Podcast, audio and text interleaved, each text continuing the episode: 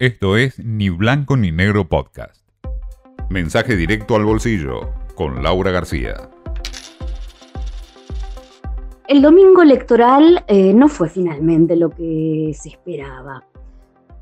Lo cierto es que, mm, si bien Javier Milei va a ir al balotaje con masa, se creía que iba a ser una mejor elección y definitivamente este proyecto de una dolarización sin dólares eh, en una Argentina sin reservas, eh, le jugó en contra. De alguna manera, este mes que queda por delante entonces de transición hasta la segunda vuelta, trae cierta calma y se espera que disminuya un poco la presión cambiaria.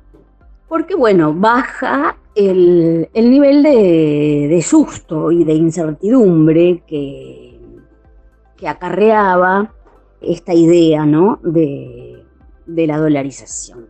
Massa claramente va a intentar lo que venía haciendo, y es que el dólar libre se mantenga en un rango de 900 mil. Hoy finalmente, después de dos días sin una referencia clara de precio, en las cuevas se, blanqueó, ¿no? Una cotización está a 1100 para la venta, pero cae el contado con liquidación. Massa va a seguir interviniendo en los dólares financieros para mantenerlos a raya. Hoy cuando dio eh, una conferencia de prensa ante la prensa extranjera, adelantó una primera medida y es que el dólar soja eh, o el dólar agro, que era este dólar más elevado, ¿no? Lo iba a hacer extensivo a todas las exportaciones.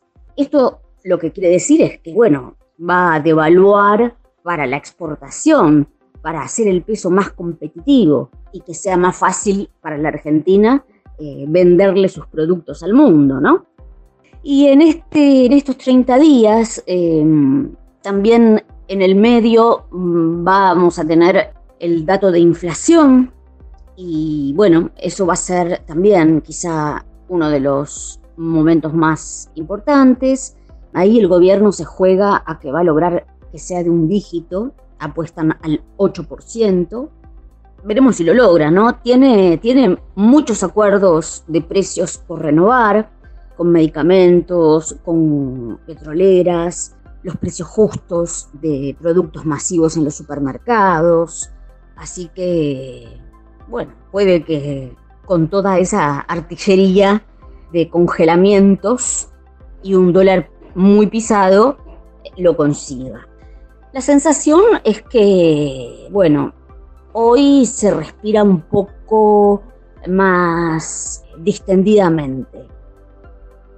Aun cuando, bueno, se disparó el riesgo país, cayeron los bonos, cayeron las acciones, porque bueno, tampoco masa es, tampoco la continuidad es lo que la gente quería. Pero creo que ley tenía un poco preocupados a, ciertos sectores que, bueno, va a ser difícil que logre reclutarlos en este tiempo que tiene por delante. Esto fue Ni Blanco ni Negro Podcast.